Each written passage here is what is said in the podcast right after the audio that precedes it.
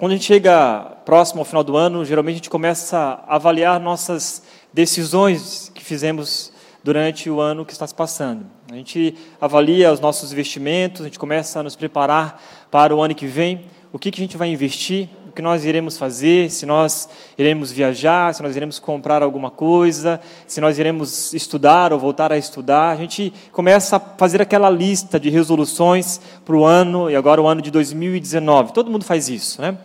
Bom, a, o que nos traz nisso tudo são dúvidas sobre o que fazer sobre qual é a vontade de Deus para a nossa vida no ano que virá. Como entender o que Deus requer de nós quando precisamos tomar algumas decisões difíceis, decisões que irão influenciar a nossa vida no futuro ou no ano que, que virá. E todos os dias, a cada momento, nossas escolhas ampliam ou diminuem a nossa história de vida. Talvez você já teve alguma situação assim que você decidiu algo e realmente mudou o curso da sua vida. E quem sabe alguns estão aqui por causa disso, por causa de decisões que vocês tomaram, conheceram a igreja, conheceram Jesus e a sua vida foi completamente transformada.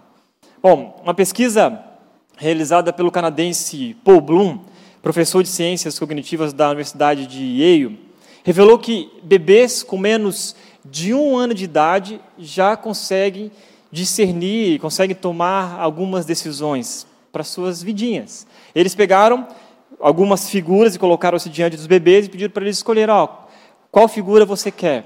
E as crianças não ficaram paradas, elas entenderam a mensagem e iam lá e escolhiam então a figura a qual é, elas gostavam, aquilo que trazia mais alegria para elas. E eles colocaram figuras tristes, de é, personagens bravos e outras figuras com personagens alegres, brincando, se divertindo. As crianças, a maioria delas, iam para as figurinhas que eram mais alegres, que eram mais coloridas. Por isso que os desenhos são totalmente coloridos também. Né? As crianças, elas sim, já conseguem tomar algumas decisões na sua vida. Eu percebo isso na minha filha. E antes de ler essa pesquisa, por esse canadense, eu ficava me questionando, como assim, tão pequenininha, já consegue né, ter atitude, já, parece que já tem uma, uma vontade própria. Eu descobri que realmente é assim. Minha filha tem dias que parece que ela é, só quer saber de comer, por exemplo, macarrão. Macarrão. Então não quer comer arroz, feijão. Para ter uma noção, às vezes, quando a gente vai almoçar, eu preciso esconder o frango ou a carne para que ela possa comer arroz e feijão antes. E ela é apaixonada por frango e carne. Então, às vezes, a gente tem que esconder um pouquinho no primeiro arroz, feijão e tal, porque se ela às vezes vê o frango, ela fica brava e tal, e desde pequenininha já começa a ter algumas atitudes, né? E aí, ele, esse pesquisador entende, então, que desde pequenininho, desde o nosso, nosso início de vida, a gente já tem condição de decidir. Sejam coisas boas, coisas ruins, coisas pequenas, coisas grandes, enfim. E apesar das escolhas estarem presentes desde o início da nossa existência, a maioria de nós parece, às vezes, desconsiderar que, por mais insignificante que sejam as nossas decisões, elas influenciam, sim, muito a nossa vida e o curso da nossa história. Então, isso significa que todas as nossas decisões são importantes, não somente as grandes, mas as pequenas também. O poeta chileno Pablo Neruda diz o seguinte: Você é livre para fazer as escolhas, mas é prisioneiro das consequências. O que ele quer dizer é que cada escolha que a gente faz, certamente haverá alguma consequência para a nossa vida, sendo boa ou ruim. Por isso, é importante saber como escolher, saber o que escolher. O filósofo também, o Sartre, diz o seguinte: que viver é isso, ficar se equilibrando o tempo todo entre escolhas e consequências. Você já se sentiu assim? Parece que está sempre se equilibrando entre as decisões que você precisa tomar, porque haverá consequências. A gente fica o tempo todo decidindo e de repente a sua vida, onde você trabalha, de repente você é empresário, não sei, mas você está o tempo todo, todos os dias, tomando alguma decisão muito importante, e é sua responsabilidade fazer isso. Você fica sempre se equilibrando e para tentar descobrir ou entender qual será o impacto da decisão que você irá tomar. Pastor da Life Church diz o seguinte, o Craig Rochelle, que as decisões que tomamos hoje determinam as histórias que contaremos sobre a nossa vida amanhã. Todo dia, o dia inteiro, fazemos uma pequena escolha atrás da outra. Então, não importa a sua idade, seu estágio na vida, você está constantemente tomando alguma decisão. Hoje, tenho certeza absoluta que talvez a maioria de vocês aqui hoje tomou alguma decisão na vida. Se de repente você acordou e pensou, será que eu vou para a rede pela manhã ou vou à noite? Será que eu durmo um pouquinho mais? Porque afinal foi horário de verão, então, poxa, perdi uma hora, eu quero ficar dormindo um pouquinho mais. Que roupa eu vou vestir para ir para a igreja? Será que eu chego mais cedo para estacionar o carro no início? O que, que eu vou comer depois do culto? Essa é, a... é uma dúvida crucial, né? De repente, você está pensando agora nisso. Será que vai demorar muito para eu poder comer? que, que eu vou comer? Vou pizza? Vou para hamburgueria? Isso é muito importante decidir. E alguns aqui até mandam mensagem, e aí, bora fazer alguma coisa depois do culto? Então, a gente está o tempo todo decidindo alguma coisa, o tempo todo, principalmente com relação à comida, né? Vocês sabem. Lá em casa, a pergunta que às vezes dá um, uma dorzinha na barriga, assim já. O que, que nós vamos comer hoje? Frango, arroz? Vamos fazer feijão? Vamos fazer o lanche? Qual será o cardápio do dia? E para quem é recém-casado sabe que isso às vezes é um terror, né? que, que nós vamos fazer para comer hoje? Então, não importa o que seja, todo dia, o dia inteiro, fazemos uma pequena escolha atrás da outra. Mas por que escolher é tão complicado? Por que escolher é tão difícil? Porque às vezes nos traz preocupação. E aí eu levantei aqui algumas questões. Primeiro, porque vivemos num mundo repleto de opções. Você sabe, você vai no shopping, Vamos, falar de comida novamente? E aí você vai lá na praça de alimentação, você não chega lá, ah, não, vou comer aqui nesse canal, decidido, direto, de repente você está decidido na fila, de repente olha para o lado e vem a mulher com um cardápio assim gigante, fala promoção. E aí você fica na dúvida e tem lá uma porção de restaurante para você decidir. Hoje mesmo eu saí com a Marine foi, foi isso. Porque existem muitas opções e a gente fica perdido no meio de tudo isso. Por que escolher é tão complicado? Porque muitas vezes dói. Eu não sei se você é esse tipo de pessoa, mas muita gente sofre ao tomar alguma decisão. Parece que dói, é, dói por dentro. E tem gente que vive o tempo todo decidindo, e isso acaba dificultando a sua vida. Por que escolher é tão complicado? Porque quem decide, quem escolhe, sempre perde alguma coisa. Sempre perde alguma coisa. Mas também, quem nunca decide, nunca ganha. Então, tem gente que fica sempre em cima do muro, mas sabe, eu estava pensando nisso, que quem fica em cima do muro já decidiu ficar em cima do muro, já decidiu alguma coisa, não é? Então, você ah, não quero escolher nada. Não, você escolheu, você escolheu não fazer nada. Então, você acabou de tomar uma decisão. Então, é impossível viver sem tomar alguma decisão. Por que escolher é tão complicado? Porque quem decide sempre fica com a responsabilidade. Você sempre vai sofrer as consequências das suas decisões. E aí, de repente, você vai estar tá com um grupo de pessoas e fica para escolher alguma coisa para fazer, e aí ninguém decide nada, e você decide, então, toma a iniciativa e fala: não, cara, vamos por esse caminho. E é quando aquele caminho dá errado, o que, que as pessoas falam? Ah, cara, responsabilidade toda sua, mano. Você que quis ir por aqui. É, mas porque ninguém tomou decisão? Ah, não, mas porque você tomou iniciativa, você decidiu primeiro. Então, por isso que muitas vezes é complicado escolher, porque quem escolhe assume toda a responsabilidade. Agora, a grande pergunta que aparece nas nossas mentes e é o que me fez questionar é como saber se esta ou aquela decisão é da vontade de Deus ou não. O meu objetivo hoje aqui, nessa introdução de série, não é dar para vocês ou aconselhar em como tomar decisões especificamente. Sobre tomar decisões especificamente, tem uma mensagem até do Tiago lá no YouTube, depois você pode procurar como tomar decisões é, sábias. Está lá a mensagem no YouTube, depois você procura.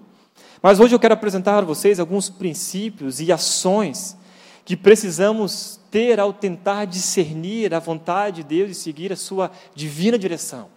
Então não é ensinar você é, atitudes ou princípios ao tomar uma decisão, mas é sim refletir né, nas nossas ações. Que tipo de ação a gente deve ter diante de Deus antes mesmo de tomar alguma decisão? Primeiro, quero indicar para vocês aqui duas é, literaturas. A primeira é a Direção Divina, do Craig Rochelle, que a gente tirou como base para essa série. Se você tem interesse de comprar esse livro, depois pode falar lá no Redbook. E também eu usei esse outro livro, Tomando Decisões Segundo a Vontade de Deus, do Weber Campos Jr., como base para a mensagem de hoje. E se você tem interesse de se aprofundar um pouquinho mais nesse assunto, você pode procurar na internet, pode pedir aqui no Redbook, não sei, mas você pode comprar. São livros que são baratos, não são caros, mas vale a pena você ter aí na sua biblioteca, tá bom? Bom, primeiro princípio haja com sabedoria. Antes mesmo de você procurar tomar uma decisão complicada ou difícil, qualquer atitude que você for tomar, você precisa ter isso em mente. Haja com sabedoria. Texto de Efésios capítulo 5, versículo 15 e 17 diz o seguinte: Tenha cuidado com a maneira como vocês vivem, que não seja como insensatos, mas como sábios, aproveitando ao máximo cada oportunidade. Porque os dias são maus. Portanto, não sejam insensatos, mas procurem compreender qual é a vontade do Senhor. Bom, o contexto da passagem aqui nos exorta a andarmos como sábios e não como insensatos. Paulo define sabedoria como entender qual é a vontade do Senhor. O problema é que, ao buscarmos a divina direção, a resposta de Deus, ou tentar discernir a sua vontade para nossas vidas, seja em áreas como casamento, no cuidado com os filhos, com relação ao trabalho, com relação ao futuro, muitas vezes agimos como insensatos ao invés de sábios. E Deus tem o prazer em nos instruir, em nos aconselhar quanto ao caminho a ser seguido. Salmos capítulo 32, versículo 8, ele diz o seguinte: Eu o instruirei, eu o ensinarei no caminho que você deve seguir, eu o aconselharei e cuidarei de você. Diante disso, Sabedoria é necessária para que saibamos discernir o que agrada ao Senhor. Para que a gente possa entender, entre diversas situações do nosso dia a dia, em como decidir certamente, em como escolher com sabedoria, em como descobrir qual é a vontade ou discernir qual é o caminho que a gente deve seguir. Por exemplo, o que é prioridade para a gente comprar nesse atual momento da vida? Quanto posso gastar para comprar um carro, uma casa, sem demonstrar ganância ou comprometer o meu orçamento? Que tipo de educação devo dar ao meu filho? Qual conselho devo dar a uma pessoa que está sofrendo quando alguém vem até nós e pergunta: Olha, me ajuda, eu preciso de algum conselho? Devo casar ou não? É o momento certo para tomar essa decisão tão importante? Mudo de emprego? mudo de igreja, e tantas outras perguntas que a gente se faz todos os dias. E por isso nós precisamos de sabedoria. E se a gente não tem sabedoria, a Bíblia nos ensina a pedir. Tiago capítulo 1, versículo 5. Se algum de vocês tem falta de sabedoria, peça a Deus que a todos dá livremente, de boa vontade, e lhe será concedida. Então tem muita gente que às vezes usa como desculpa, né? não ter sabedoria para tomar algumas decisões ou não ir atrás, mas o que a Bíblia está nos ensinando é: se você não tem sabedoria para lidar com as situações do seu dia a dia, peça. Peça a Deus que Ele irá te dar. Em meio às situações complicadas do seu dia, em meio às decisões que você precisa tomar, peça a Deus sabedoria. Então, antes mesmo de tomar uma decisão importante, antes mesmo de agir de certa forma, na, de uma maneira prática, pare tudo. E o meu convite a você nessa noite é esse: não te dar ferramentas em como entender a vontade de Deus, mas é dar um reset, é dar um passo para trás, é começar a entender antes que você precisa se relacionar com Deus, entender a vontade dele através das suas escrituras e buscar mais sabedoria antes de dar um passo adiante. Kevin De Jong diz o seguinte: que somos obcecados pela pelas coisas sobre as quais Deus não se manifestou e talvez nunca se manifeste.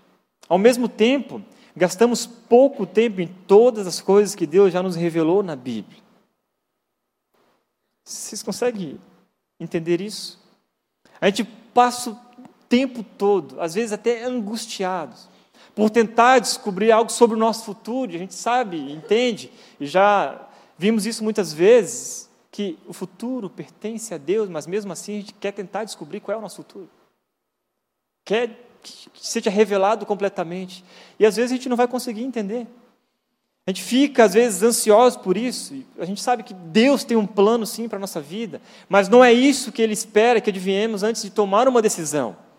Ao invés da curiosidade, que muitas vezes nos leva à ansiedade, a gente precisa se preocupar em ter um coração mais parecido com o do Senhor. Para que os nossos pensamentos, as nossas atitudes, os nossos desejos, as nossas emoções sejam parecidos com os dele. Então o convite é esse em buscar sabedoria, de se relacionar mais com Jesus, para que os nossos pensamentos, os nossos desejos, nossos sonhos, os nossos projetos sejam parecidos com os dele.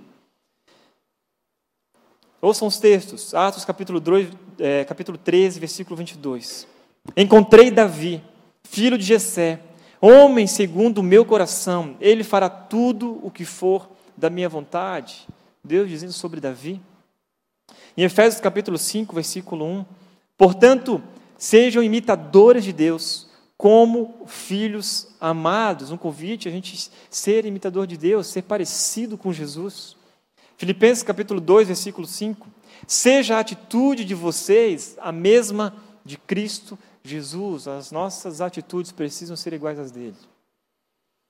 E tantos outros textos que a Bíblia aponta para que possamos ser como Cristo, no agir, no pensar, no falar, no planejar e, acima de tudo, viver. Em Gálatas capítulo 2, versículo 20, um texto maravilhoso, que diz o seguinte: Fui crucificado com Cristo. Assim, já não sou eu quem vive, mas Cristo vive em mim. A vida que agora vivo no corpo, viva pela fé no Filho de Deus, que me amou e se entregou por mim. Então, a gente quer descobrir qual é, e discernir qual é a vontade de Deus para nossas vidas. Esse é o nosso anseio no trabalho, na faculdade, na nossa família, com relação aos nossos filhos com relação aos passos que a gente vai dar para o futuro.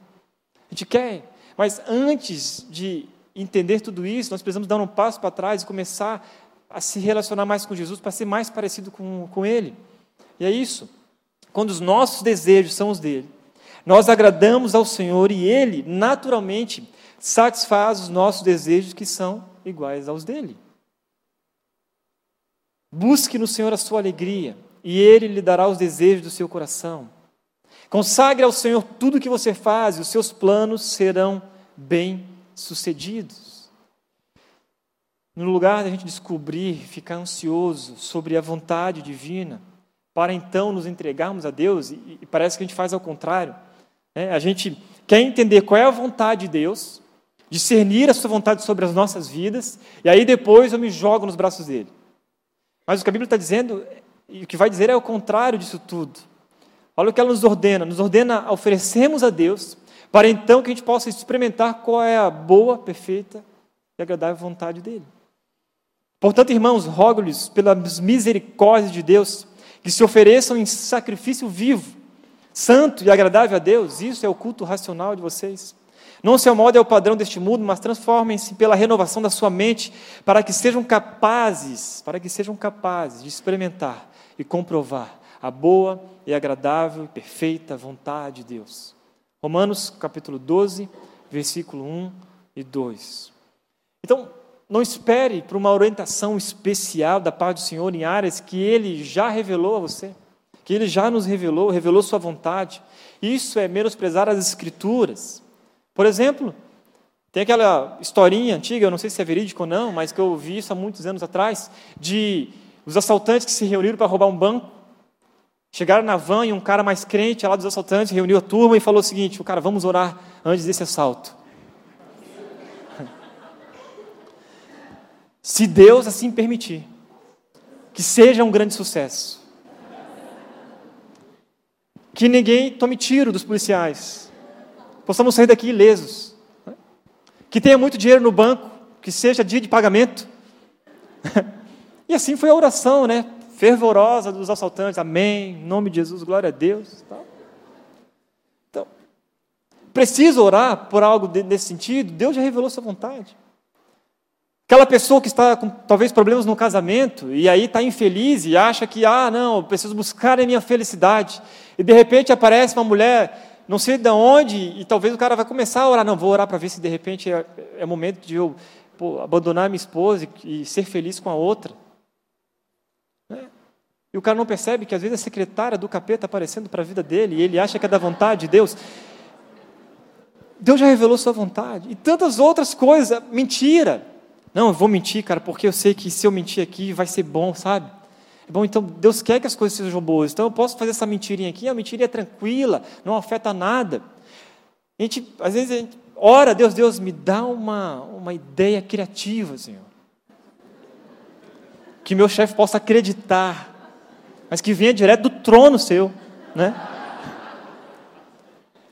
Aquele cara que não estuda para a prova, e aí chega lá no momento da prova na faculdade, sei lá, no Enem, hoje é dia de Enem, né? E aí não estuda, não estuda, mas chega lá e senta, fala, Senhor, me dá uma revelação sobrenatural. Sabe, isso é pedir cola para Deus, meu. Se você não estudou, Deus não vai te dar cola. Não, é sopro do Espírito. Vem cá, na questão A, né? qual que é a alternativa correta? Então, conta a natureza de Deus. Então, às vezes a gente perde tempo para buscar é, discernir a vontade de Deus, aquilo que Ele já nos respondeu. O que falta é vergonha na cara. É isso. Né? Falta vergonha na nossa cara. Então Deus nos dirige por intermédio da sabedoria que vem dele, que vem da Sua palavra. Então a gente precisa agir com mais sabedoria. No livro Step by Step, de James Pett, diz o seguinte, e isso é fantástico, guarde isso pra, na sua mente, por favor. Se você não está conseguindo tirar foto, eu envio para você depois. Sabedoria é mais miraculosa e sobrenatural do que qualquer profecia ou revelação diretamente inspirada. Nesta obra maravilhosa, olha só, Deus progressivamente transforma o pecador para pensar como ele, com as prioridades, sensibilidades, propósitos e amor de Deus. Esse é o maior milagre já realizado pelo nosso Senhor, embora não seja valorizado como tal por uma igreja faminta, por mais sinais e maravilhas tangíveis. O que precisamos mais? Algo maravilhoso que Deus faz com a gente, transforma a nossa vida, a nossa história, a nossa forma de pensar para pensar como Ele o Deus Criador do universo, todo-poderoso. Então, os nossos pensamentos, as nossas ações, as nossas atitudes, a nossa vida começa a se tornar parecida com a dele. Que é maior milagre do que esse? Que é maior, maior revelação do que essa? Por isso, se você não tem sabedoria, peça a Deus que Ele irá te dar. Eu lembro quando a gente estava lá na primeira igreja batida Praia da Costa, eu era pastor de jovens lá, e jovens e adolescentes, e chegou um momento que eu comecei a me questionar se meu tempo ali teria estava chegando ao fim. E primeiro aquilo começou a me incomodar muito, e eu compartilhei isso com a minha esposa. E aí eu falei para ela, oh, vamos, vamos orar sobre isso, e a Marina falou, vamos, vamos orar sim. Começamos a orar bastante, começamos a nos debruçar nas escrituras, pedimos alguns conselhos, e tudo aquilo foi apontando para uma decisão que a gente deveria é, fazer. E tomar uma decisão séria, decisão de família em sair daquele lugar e, e a decisão que a gente teria que tomar, e estava bem claro, era a gente ir embora daquela igreja, embora daquela cidade. E aí as pessoas nos perguntavam, mas vocês vão para onde? Bom, a única coisa que eu sei é voltar para nossa casa em Curitiba. Mas ministério, para onde vocês, vocês têm alguma ideia? Bom, a única coisa que a gente entende hoje que é para a gente sair, para a gente ir. E é uma coisa assim, não foi uma coisa precipitada. Foram meses em cima disso buscando sabedoria a Deus, buscando conselhos, buscando né, é, revelação nas Escrituras, buscando entender a vontade dele para as nossas vidas. E em meio aos, aos, aos acontecimentos do momento lá na igreja, as, as coisas que estavam acontecendo no ministério, a gente começou a entender que nosso fim ali estava chegando ao fim. E foi muito bom, porque durante o processo de entender a vontade de Deus, de discernir a vontade de Deus para a nossa vida naquele momento, veio um convite da rede, vejam só. Nós tínhamos decidido ir embora. Eu já tinha compartilhado isso com o pastor lá. Depois de alguns meses veio um convite da rede. E hoje nós estamos aqui. Então, algumas decisões precisam ser colocadas abaixo de muita reflexão. Para que a gente não possa tomar uma decisão precipitada, sem sabedoria, sem entender o tempo certo para cada coisa. O problema é que a gente às vezes enfia os pés pelas mãos e nossas decisões são precipitadas e por isso a gente sofre porque a gente não busca, porque a gente não é, se aproxima das Escrituras, porque a gente não se relaciona com Jesus e parece que está tão distante da gente. Então, o primeiro convite para você nessa noite é, antes de tomar qualquer decisão, pare tudo e comece a buscar sabedoria a Deus. Sabedoria, sabedoria que vem dele. Em segundo lugar, o segundo princípio, para que você possa, antes, tomar uma decisão importante para a sua vida, haja com maturidade. Quando eu era menino, falava como menino, pensava como menino e raciocinava como menino. Quando me tornei homem, deixei para trás as coisas de menino. Quando eu li esse texto, eu achei bem interessante e, e é tudo verdade. Deus quer que, que todos os seus filhos alcancem a maturidade. Sabe por quê? Porque quem é maduro não cai em armadilhas. Quando ficamos maduros, temos mais capacidade para discernir essa divina direção. Eu gostaria de alertar vocês sobre alguns fatores contemporâneos que têm nos atrapalhado de buscar cada vez mais essa maturidade, ou a crescer, ou até mesmo deixar de ser meninos. E tem muita gente agindo como meninos. Segundo o autor Kevin de Jong, uma pesquisa feita sobre este assunto, ele detectou duas características da sociedade contemporânea que atrapalham os cristãos a compreenderem a vontade de Deus. Primeiro, ele apontou que a nossa geração tem demorado em se tornar adulta. Segundo ele, tanto na maturidade quanto nos estágios da vida, antigamente a maioria chegava aos 30 tendo passado pelos principais estágios da vida. E a gente tem comprovado isso, é verdade. Hoje, a maioria dos trintões ainda estão na adultolescência. Acham que suas atitudes não vão influenciar tanto o seu futuro, ou sua falta de atitude não vão influenciar tanto assim. E os cristãos disfarçam a instabilidade com a roupagem espiritual, quando dizem: Não, estou buscando a vontade de Deus, por isso ainda não tomei nenhuma decisão. Por isso que eu ainda não tomei nenhuma atitude. Estou tentando discernir aqui qual é boa, perfeita, agradar a vontade de Deus. Mas por causa desse crescimento, por causa dessa maturidade de vida. Eu trabalhei muito tempo com adolescente né, e com jovens. E um dia eu estava lá no meu escritório e aí a gente foi fazer uma festinha lá no, no, no espaço onde a gente fazia o culto dos adolescentes e teve uma bagunça e eu pedi para uma menina é, me ajudar lá a limpar. E aí ela pegou e falou para mim o seguinte, falou, pastor, eu só vou fazer isso porque o senhor está pedindo, porque lá em casa eu não faço nada disso.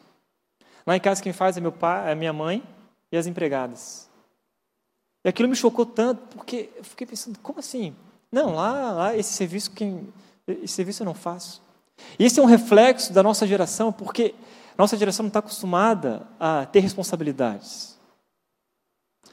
A gente não está acostumado, a, às vezes, a levar umas broncas de verdade. E por isso que ninguém para emprego.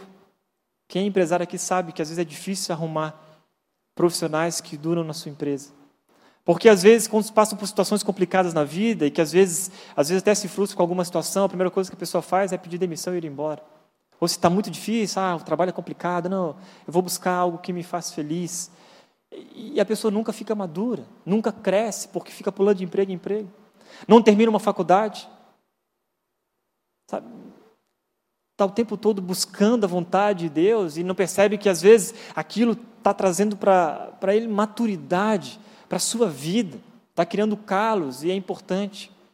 Não para em relacionamento nenhum, porque não aprendeu desde cedo a se tornar alguém maduro, não aprendeu a, desde cedo a ter responsabilidades na vida e, por isso, é, pais que estão ainda em formação como eu, né? Peça a Deus sabedoria e maturidade para educar os seus filhos da maneira correta. Não façam tudo por eles. Porque senão essa geração vai continuar crescendo imatura e sem responsabilidade nenhuma. Essa é um ponto chave. Segunda, segundo fator contemporâneo que ele entendeu foi com relação às múltiplas escolhas. Ele também detectou isso, que a quantidade de opções que vem como sinônimo de liberdade na verdade, está escravizando. São tantas opções e pouca maturidade para, enfim, decidir algo para a vida. E a maioria de nós fica perdido em meio a isso. Não aprendeu a tomar nenhuma decisão difícil. Não foi ensinada a tomar uma decisão complicada, com medo, com medo talvez de, de levar em broncos, com medo de assumir uma grande responsabilidade, com medo de é, assumir as consequências, e por isso nunca cresceram, nunca crescem, ficam imaturos. Ou às vezes entendem que a vida é cheia de flores e, e, não percebe isso, e a maioria de nós também, quando se coloca diante de Deus para entender qual é a vontade dele, tem uma expectativa que tudo será claro e perfeito, e às vezes isso tem frustrado você porque você busca Deus, entender a vontade dele, mas as coisas não são tão claras assim, e você está se frustrando. Mas a tua expectativa talvez esteja errada, porque existem coisas que não serão reveladas para você. Porque a tua expectativa está na resposta, está no futuro, não em se relacionar com Jesus. Não em compartilhar com Ele a sua vida de verdade. Então, o que temos. Alguns ainda acham que teremos plena satisfação em tudo que a gente faz na vida. De novo, né?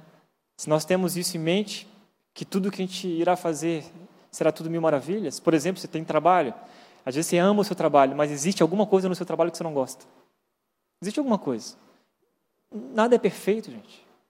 Nada é perfeito. Mas o fato é que tudo isso tem contribuído para o nosso crescimento na vida.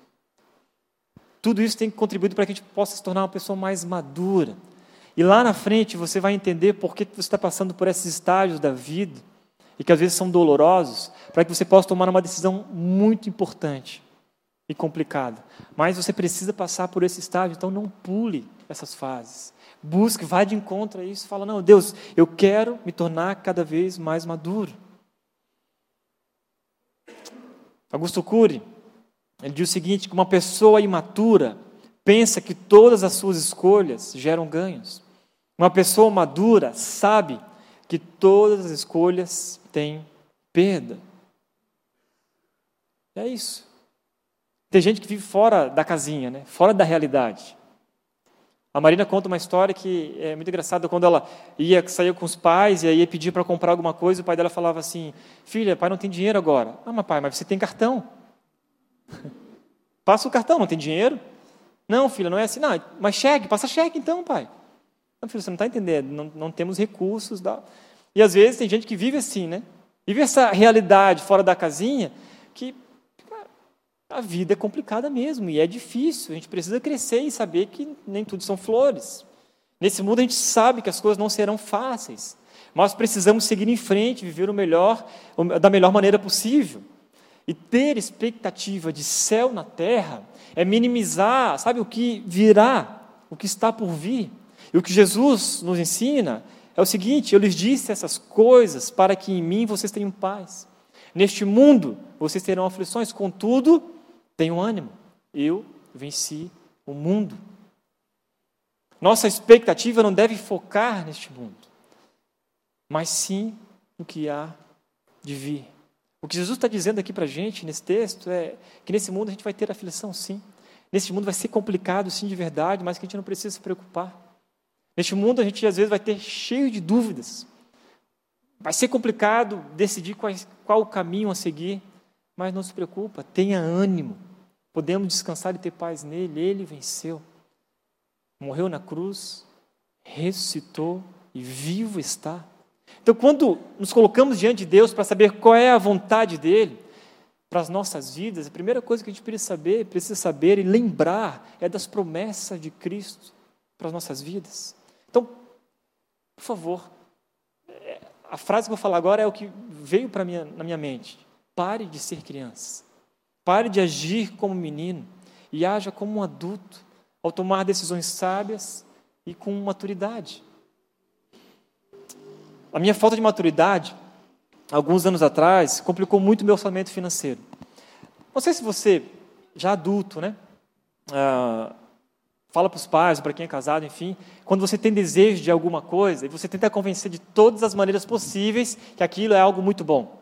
E aí você tem todos os argumentos, você estuda sobre aquilo, tá? você se prepara, aí você vai apresentar para sua esposa, fala assim, olha, isso aqui, é meu, amor, a gente precisa ter isso aqui. Não, mas tem certeza? Não, veja bem, porque isso aqui faz isso, faz aquilo, mas não tem algo que é parecido? É parecido, mas não é igual, então a gente precisa ter. E aí você vai, faz de tudo, de tudo para convencer a pessoa. Né? E um dia, eu queria muito mudar de apartamento.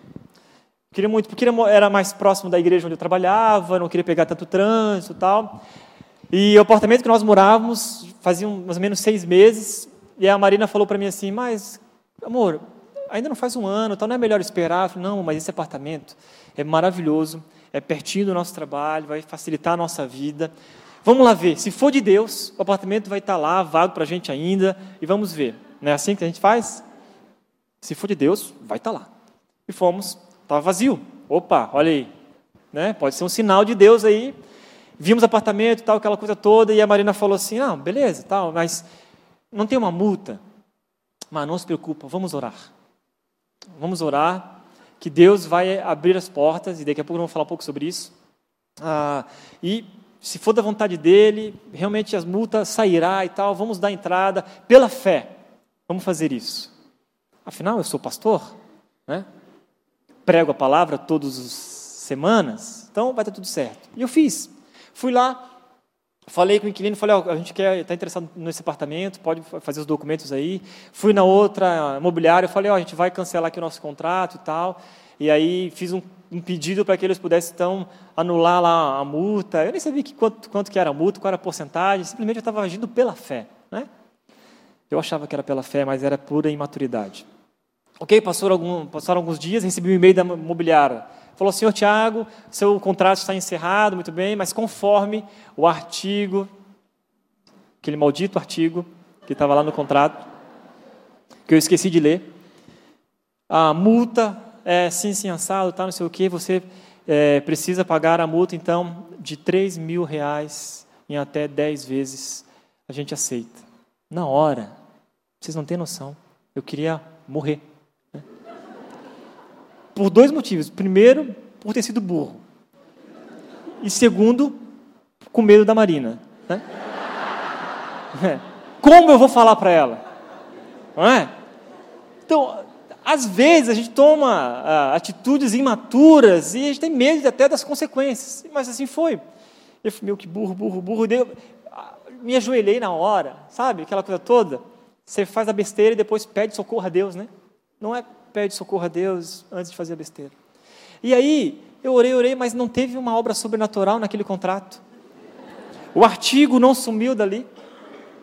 E ainda o prazo estava chegando próximo a dar a primeira entrada. Compartilhei com a Marina. E além de ter sido imaturo, burro, não ter escutado a Deus e não ter lido o contrato, porque é algo né, que é mais sobrenatural do que você ler um contrato inteiro, eu tive a maior briga com a minha esposa. Sabe? Por causa de imaturidade, gente. Então a gente está o tempo todo buscando, às vezes, a vontade de Deus, tentar discernir a sua vontade, para ter respostas sobrenaturais de Deus, mas a gente está agindo como pessoas imaturas, e não gente que conhece a Deus, não gente adulta, não, não começa a colocar sobre a sua vida as consequências que virá, dependendo das nossas decisões. E é isso, eu não quis saber. Eu achei que, ah, não, Deus vai me ouvir porque apenas, pô, eu sou um pastor, né? Não, eu agi com burrice e imaturidade. Mas sabe o que? Eu aprendi, nunca mais fiz isso. Tá? Em terceiro, princípio, antes de você tomar uma decisão, antes de você né, buscar a vontade de Deus, haja com cautela. Agir sem pensar não é bom. Quem se apressa erra o caminho.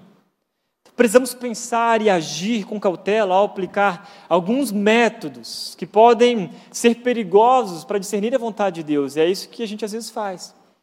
A gente usa diversos métodos para tentar discernir a vontade de Deus. Ao invés de buscar nas Escrituras, buscar sabedoria ou ter maturidade, a gente acaba indo para esses métodos. E esses métodos estão nos decepcionando. Você deve conhecer sempre alguém que não quer mais saber de Deus, não quer saber mais da igreja, porque foi influenciado a descobrir métodos para ter respostas e nunca teve. Eu tenho um irmão mais novo, que um dia ele falou para mim: ah, não quero mais saber de Deus da igreja, por quê? Não, porque Deus fala com todo mundo de diversas maneiras, mas não fala comigo. Como assim, cara? Não, mas você já leu a Bíblia? Não, mas precisa ler a Bíblia? Deus fala com fulano de tal que sem ler a Bíblia? Então, eu quero apresentar para vocês alguns métodos que são perigosos. Não quer dizer que Deus não use de alguma maneira, mas que você não pode tornar destes métodos o seu princípio. O princípio é o quê? Pedir sabedoria, ler as escrituras, agir com maturidade, mas não usar métodos supersticiosos muitas vezes para você ter uma resposta e dizer que isso realmente veio de Deus ou não. Vamos lá. Primeiro método, portas abertas e fechadas. E eu sei, gente, que os métodos que eu vou apresentar aqui, muitos de vocês já fizeram isso. Eu fiz todos, tá? Todos. Por isso eu estou compartilhando aqui. Aberto ou fechado, o que significa isso? Não. Se a porta se abrir, cara, eu vou, vou com tudo, meu, porque é de Deus o negócio. Mas se a porta se fechar, daí então eu dou uma, uma pausa. Mas quem diz que, que a porta que se abre e que se fecha vem de Deus? Eu estava lendo alguns textos sobre isso, e o texto do profeta Jonas, que fugiu da missão divina, preferindo pegar um navio para Tarsis ao invés de ir para Nínive pregar, e era uma ordem de Deus, vai para Nínive, pregar contra aquele povo, e ele decidiu ir ao contrário. Sabe o que ele fez? Chegou lá no porto e tinha um navio com as portas abertas, indo para o outro lado. E eu estava estudando alguns, é, alguns comentários bíblicos, estudiosos, dizendo que naquela oportunidade, naquele tempo, não era é, tempo de navio navegar. Então imagina Jonas. Não, se for de Deus, então, naquele, vai ter um navio ali, eu vou entrar no mar e vai navegar. Olha só, né, que maravilhoso, mas não, ele estava desobedecendo a ordem de Deus. Não era para ele ir para aquele lugar. Então, o profeta Jonas desobedeceu a Deus e às vezes a gente considera as portas abertas ou fechadas como um sinal claro de Deus. Não. Não faça disso um sinal claro de Deus. De repente você pode, pô, mas pastor, mas Deus já falou comigo, às vezes uma porta se abriu e entendi que era de Deus. Amém. Talvez Deus fale, mas se você usar isso como princípio, você vai se frustrar. Porque você vai se confundir, vai complicar a sua vida. Então, cuidado com esse método perigoso de portas abertas e fechadas. O segundo, versículos bíblicos aleatórios. Se é de Deus, eu vou abrir aqui a Bíblia aqui e o versículo vai aparecer e saltar. Você lê a Bíblia. Não, mais uma vez, vamos lá. Quem nunca, né? Quem nunca? Não, vamos lá e tal agora. E aí você já decorou qual parte da Bíblia está mais ou menos as promessas de Deus. É, eu sei, você já fez isso, né? Foge de Apocalipse, foge lá, né, dos profetas maiores. Não, então assim, quem já teve aqui, eu, eu quero ser sincero, a caixinha de promessas, alguma vez, já teve? Isso, isso aí, pode baixar uma de suas mãos, pecadores. Não, brincadeira. Brincadeira. Caixinha de promessas, pô, o cara pegou a Bíblia inteira, os melhores versículos, as melhores promessas, vai lá todo dia. vamos lá, vai lá. É, horóscopo cristão, né? Vamos lá, o que que. Vamos ver agora aqui. E tem gente que já decorou até as promessas. Na promessa aqui da esquerda aqui não é para hoje. Vamos mais para meio aqui. Ah, promessa X. Ô, oh, maravilha. Vamos lá. Vamos que Deus está na frente. Sabe? E aí acontece algo terrível, o cara fala, mas na caixinha de promessa, aquele texto que estava lá prometido para mim não estava dizendo isso, Senhor, o que está acontecendo? Está acontecendo que você não está estudando a Bíblia e está usando o horóscopo como tua né, forma de direcionamento divino. Ah, e hoje a gente não tem mais as caixinhas de promessa, ficou meio ultrapassado, né?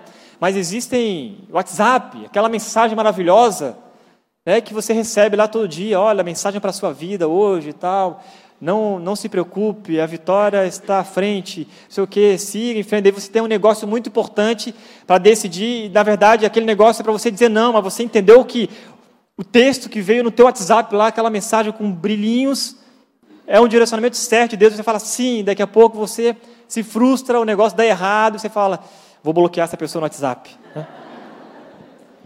E tantas outras mensagens, né? Gente, eu lembro de uma época que eu recebia tanto e-mail, gente, e-mail assim, de Deus, né? Vindo com tantas mensagens e tal, era uma loucura aquilo. Então, cuidado com versículos bíblicos aleatórios. A Bíblia é, deve ser a nossa constante bússola. Às vezes vivemos a prática da bibliomancia. O que significa isso? A gente usa a Bíblia só como um método de adivinhação. A gente não quer usar a Bíblia como uma forma de crescimento espiritual, mas sim de, não, agora eu quero saber sobre o futuro. Vamos lá, a Bíblia parece a bola de cristal. A gente vamos saber tudo aqui que, que, que tem na Bíblia aqui. Usa a Bíblia como uma loteria de textos, e a Bíblia é para ser estudada, não retirada do seu contexto. A Bíblia deve ser a nossa, então, constante bússola, não como livro de consulta para o momento de decisão, mas muito mais como livro da nossa frequente meditação. Sabe por quê? Porque quando você estiver a ponto de tomar uma decisão importante, o que vai acontecer? Tudo aquilo que você estudou, tudo aquilo que você tem aprendido com Deus, tudo aquilo que você tem colocado em prática lá na sua leitura diária, na sua devocional, no seu relacionamento com Jesus, vai vir de uma maneira sobrenatural, porque você está estudando as Escrituras. Então, o que a gente faz? Tem uma decisão importante. Eu vou e pego a Bíblia. Bom, agora eu vou ver aqui. É isso que a gente faz. Então a gente não está estudando a Bíblia para tomar decisões importantes. A gente precisa tomar uma decisão super importante, aí a gente vai buscar ajuda e socorro. Esse é um convite para a gente começar a crescer espiritualmente também, através das Escrituras, estudar cada vez mais elas. Terceiro método, testes. Não é incomum ouvir relatos de pessoas que tentaram manipular a providência de Deus de alguma maneira e usaram até a história, por exemplo, de Gideão como base bíblica para isso. a gente pode lembrar da história do novelo de lã, né, que a pedido dele, a lã primeiro ficou molhada pelo orvalho, e em volta estava tudo seco, e depois ficou seco e a terra estava molhada. Mas se a gente for estudar de verdade, o pedido de Gideão por um sinal da parte do Senhor procedeu da sua incredulidade. Sabe por quê? Porque Deus já tinha respondido ele. Deus já tinha falado para ele. E às vezes Deus fala com a gente e a gente pede um sinal. Agora eu quero ver um sinal claro e tal. Por que a gente não confia em Deus? Porque a gente fica, às vezes, mais preocupado e ansioso? Porque a gente não estuda a palavra?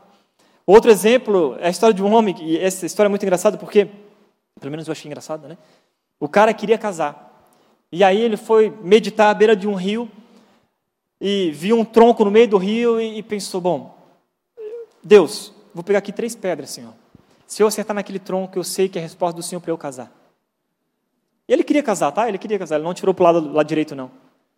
E ele foi lá, pegou a pedra e tal, caiu no rio, errou. Falou, meu Deus, fala comigo, Senhor. Tem misericórdia do teu servo. Né? O cara começa lá. Ele pegou a segunda pedra e tal, com toda mira possível, pau, caiu no rio, caiu no lago. Né? Não, não acredito, Deus. Deus é a terceira pedra. Senhor, unge essa pedra. O cara começa a clamar já mais forte, né? E aí ele percebeu assim que tinha um caminhozinho, ele foi chegando mais próximo, mais próximo, desceu o barranco, tal, não sei o quê, encostou assim do ladinho do rio, pertinho do tronco. Ele pegou aquela pedra, Senhor, se eu acertar essa pedra, se eu acertar esse tronco, eu sei que a resposta do Senhor para eu casar. Ele pega e taca tuf, no tronco, glória a Deus, Senhor falou comigo, amém. Eu sei que é para eu casar, tá obrigado, Jesus, e compartilhou a grande notícia, né? Porque Deus tinha falado com ele, tinha dado uma resposta no sinal para a vida dele, e aí os caras questionaram, Bem, mas cara, será que isso aí é resposta de Deus mesmo? Porque é meio estranho, né? Você pegou três pedras, você acertou duas, e a outra, você chegou próximo, acertou o tronco, mas está muito pertinho esse negócio aí, cara. Não, se fosse para eu não casar, sabe o que Deus ia fazer? Ia me derrubar do barranco e eu cair no rio. Eu não ia acertar a pedra. E às vezes a gente manipula até mesmo os testes que a gente pede, porque a gente quer muito aquilo. E isso acaba atrapalhando as nossas decisões, porque nós somos influenciados por isso. Então, cuidado ao pedir testes para Deus. Cuidado ao, ao tomar decisões super importantes baseadas em cima de testes que podem ser enganosos. Em quarto, o método perigoso, as nossas emoções. Frequentemente cristãos se veem dirigidos por Deus internamente através de sentimentos. Isso é um grande perigo. Às vezes é um frio na barriga. Não, estou sentindo aqui um frio na barriga, cara. Eu acho que isso aqui é sabe, um calafrio, assim, não, opa, peraí, não. Eu sei que quando isso acontece, a pulga atrás da orelha. Né? A gente vai apontando e tentando achar no meio das nossas emoções respostas de Deus. E isso pode ser muito perigoso. Não é ruim considerar o papel da nossa consciência. Deus fala com a gente, o Espírito Santo mora em nós, ele fala com a gente, mas a gente precisa tentar entender se aquilo de fato é algo do Espírito Santo ou se aquilo é, faz parte das nossas emoções, porque a gente quer muito. Então é perigoso confiar cegamente nisso, porque o nosso coração é enganoso e quando a gente quer muito algo, você sabe disso, quando a gente quer demais alguma coisa, os nossos pensamentos, a nossa mente começa a ver aquilo em todo lugar. Para pensar. Já pensou? Tipo, ah, eu quero trocar de carro. Não, não, estou afim de comprar um lá, vou comprar um, vou chutar alto, né, sei lá.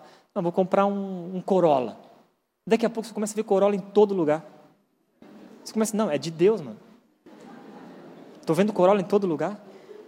Se entrar um Corolla aqui no meu estacionamento agora, eu sei que é para eu comprar. Faço em 90 vezes. E chega o Corolla. Mas sabe por quê? Porque a nossa mente começa a ficar direcionada naquilo que você quer de verdade. E isso às vezes é enganoso. Então não confie nos seus, na sua, nos seus, nas suas emoções, nos seus sentimentos, dizendo que isso é uma ordem de Deus, é uma resposta dele para a sua vida. Todos esses métodos aqui eu coloquei, talvez você faça outros né, que eu não conheça, mas são métodos que às vezes Deus falou sim, mas às vezes não, não falou e eu me frustrei. Tive que responder às consequências diante disso tudo, por causa da minha imaturidade, falta de sabedoria lidar com isso. Um dia eu estava lá no, na, na minha casa, de férias da faculdade, e aí eu vou falar um pouquinho sobre como Deus usou um método para falar com uma outra pessoa. E eu sonhei com uma menina. Essa menina era a pessoa mais bonita da faculdade onde eu estudava. Teologia, né? Então, assim, é... todo menino que era daquela faculdade sonhava com aquela menina. Então, eu fui só mais um, né? Mas no sonho, eu, eu via ela conversando com os pais, ela falando assim: Ah, não, pai, eu não, não quero mais faculdade, eu acho que isso não é mais. É, não é o meu chamado, estou com dúvidas, eu não sei, eu, eu, acho que eu vou desistir, eu vou voltar das férias e vou desistir. Esse foi um sonho simples, acordei e fiquei aquilo na cabeça. Voltamos das férias e eu vi aquela menina na faculdade lá e aquilo ficava na minha mente, assim, ah, poxa, compartilha com ela o que você sonhou, né?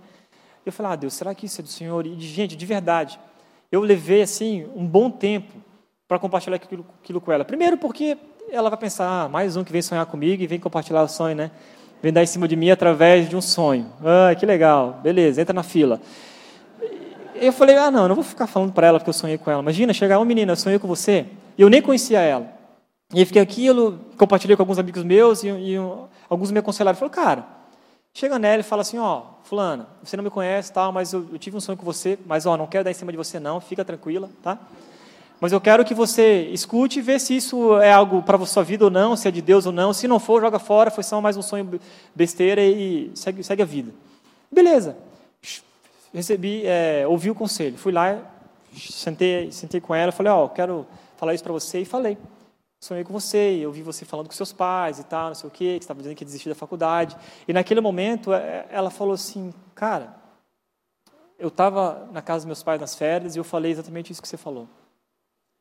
E ela falou assim: ah, então, eu tenho orado e tenho buscado de Deus direcionamento, e eu entendo que isso realmente é uma resposta clara de Deus. Então, gente, eu não posso dizer para você assim: ah, Deus nunca fala. Deus fala, eu não posso colocar Deus numa caixinha. Mas o fato é que isso não pode ser o princípio. Isso não pode ser algo que você vai confiar 100%. Então, diante do que eu falei com ela, eu pedi muita sabedoria a Deus e discernimento para ver se eu falava ou não. Não falei para ela assim, ó, eis que te digo, varoa, Deus falou para...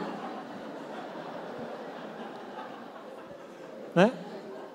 Deus falou para você casar comigo, não, brincadeira. Não. E eu lembro de uma história que um amigo meu fazia um trabalho num, num presídio de policiais lá em Curitiba. E ele fazia esse trabalho toda semana, discipulando os caras, pregando o evangelho, galera se convertendo. No meio da semana apareceu lá uma mulher que se dizia ser profetisa. E aquela mulher começou a soltar profecia para todo mundo. E um dos caras, ela falou o seguinte: ó, daqui 15 dias você irá ser liberto. Teu julgamento, lá você vai ser liberto e tal, não sei o que, não, não. O cara se encheu de esperança. Compartilhou aquilo com meu amigo, meu amigo falou: cara, mas vamos orar. Vamos buscar em Deus. Se for realmente de Deus, isso irá acontecer, mas se não for de Deus, entenda que isso não foi resposta de Deus, foi algo humano. Não, cara, não, não, aquela mulher era profeta de Deus, mano. Ela teve aqui cheia da unção e disse que era um direcionamento de Deus, que era a palavra do Senhor para a minha vida. E assim foi. Passaram as semanas, passaram os 15 dias, o cara foi condenado a 15 anos de prisão. Vai ver, ela se enganou, né? Ouviu 15 anos, pensou que era 15 dias e compartilhou errado com o cara. Sabe o que aconteceu diante daquilo, dessa, dessa profetisa? Né? Ela nunca mais apareceu lá. Quem ficou com a bucha foi o meu amigo para discipular esse cara, e esse cara falou assim: não quero mais saber de Deus, não quero mais saber das Escrituras, não quero mais saber de igreja, porque isso tudo é uma mentira. Porque eu confiei na voz de Deus. Na verdade, ele confiou numa mulher que se diz ser direcionada por Deus para falar uma besteira. Então, gente, por isso que esses métodos são perigosos e a gente precisa colocar eles em avaliação, para que a gente possa então tomar as nossas decisões diante de Deus, diante de sabedoria e maturidade. Bom, as consequências disso tudo. Primeiro, nos traz preguiça espiritual. Por quê? Quando a gente começa a buscar nosso foco, objetivo só nos métodos, a gente para de estudar a palavra. Ah, eu vou ficar só atento às portas abertas e fechadas, só atento só aos sinais. Então a gente para de estudar de, de verdade o Evangelho, não, porque isso não exige esforço, sabe? A gente não exige disciplina, não exige algo que vai mexer no nosso caráter, no nosso crescimento. E crescer é gradual, não é de uma hora para outra. Por isso a gente deve pedir para que Deus desenvolva o caráter sábio, desenvolva a nossa vida, e não ficar focado nesses métodos. Parada de ter preguiça. Tem gente que pede assim, cara, ora por mim, por favor, mas nunca ora. Cara, ora por mim, eu estou precisando de uma resposta de Deus, mas está orando. É porque é complicado orar, né, meu? Exige muito esforço orar. Exige muito. Ah, cara, leia a Bíblia e vê se tem alguma mensagem de Deus para minha vida. Não. Gente, vamos dar um reset. É isso. Volta, estuda a palavra, se dedica a Deus, começa a buscar mais a Ele do que se preocupar com o seu futuro. Segundo, a consequência disso tudo estimula a ansiedade. E o nosso fascínio pela vontade de Deus quase sempre disfarça a nossa falta de confiança na providência que vem dele e nas suas promessas. A gente para de confiar, não basta a sua palavra de que ele estará conosco todos os dias, em meio às aflições, em meio às dificuldades, em meio à vida complicada. A gente precisa ver. A gente precisa de algo palpável. Queremos que ele nos mostre, senão não vale. Isso demonstra nossa incredulidade, nossa falta de fé, estimula nossa ansiedade. Esse método nos traz também consequências, porque livra-nos da responsabilidade. Muitas vezes usamos esses métodos que eu citei anteriormente como desculpas para decisões ruins e precipitadas. Ah, mas a porta se abriu. E eu entendi que era de Deus. E me levou para um caminho completamente diferente. Deus então errou? Deus mentiu? Deus está brincando comigo? Não. Porque nós nos precipitamos e muitas vezes a gente usa esses métodos para fugir da responsabilidade, da decisão que temos. Existem decisões que você precisa assumir a responsabilidade. É isso, parar de ser menino e começar a ser gente grande assumir as responsabilidades diante das decisões que você tem tomado. Em quarto, escraviza-nos ao subjetivismo. Isto é, muitas de nossas decisões precisam ser tomadas depois de muita reflexão, estudo da palavra, e não em métodos aleatórios. Foque nisso. Foque em refletir realmente se aquilo de fato vem de Deus ou não, mas estude muito a palavra. Eu estou batendo muito nisso porque falta de verdade discernimento, espiritual para entender as Escrituras. Quando você sair daqui hoje, comece. Primeira tua oração é: Deus, me faça entender. Me faça entender as suas Escrituras. Às vezes, vai ser difícil no início, mas Deus vai se revelar a você de uma maneira sobrenatural através da palavra dele. Os versículos daí sim irão saltar na sua, na sua frente, porque você decidiu, de fato, estudar a palavra com maturidade e sabedoria. O que a Bíblia nos traz tem a ver com um crescimento gradual e constante. Não há atalhos para o caminho da sabedoria, exige esforço. E nem sempre as respostas virão com facilidade. Sabe o que mais? Às vezes as respostas não virão, você talvez não verá. Mas conforme a gente vai se relacionando com Deus, e, e essa é a grande chave aqui. Conforme você vai se relacionando com Jesus, se relacionando com Deus, os seus pensamentos, as suas atitudes, os seus sonhos, os seus projetos começam a ser mais parecidos com os dele. E aí vai ficar mais fácil tomar alguma decisão. Sabe por quê? Porque não tem como uma coisa ser desvinculada com a outra. Porque está tão junto, tão conectado. A sua vida com Deus está tão assim Poxa, você está caminhando com Jesus de verdade. Está crescendo com Ele de verdade. Quando você começa a tomar as decisões importantes, é tão natural. Não é mais um parto. Não é mais difícil. Sabe por quê? Porque a tua mente começou a ser a mente de Cristo, ficou parecida com a dele. Os princípios do Evangelho que você tem estudado, que você tem praticado, aquilo será de uma maneira tão fácil ser aplicada na sua vida que você vai, poxa, era tão difícil tomar uma decisão antes, mas agora, cara, eu entendo. Qual é o princípio do Evangelho? Qual é a verdade? A verdade vos libertará. Então, é isso. Dá um passo para trás. De repente você está focando em entender as respostas, mas esqueceu de entender Jesus, aquele que tem todas as respostas. Então, meu convite é esse, para refletir e praticar. No Novo Testamento, Deus nunca nos chama para buscar Sua vontade, mas sim para buscar o Seu reino e fazer a Sua vontade. É hora de colocar isso em prática. Parar de buscar, começar a colocar em prática a Sua vontade.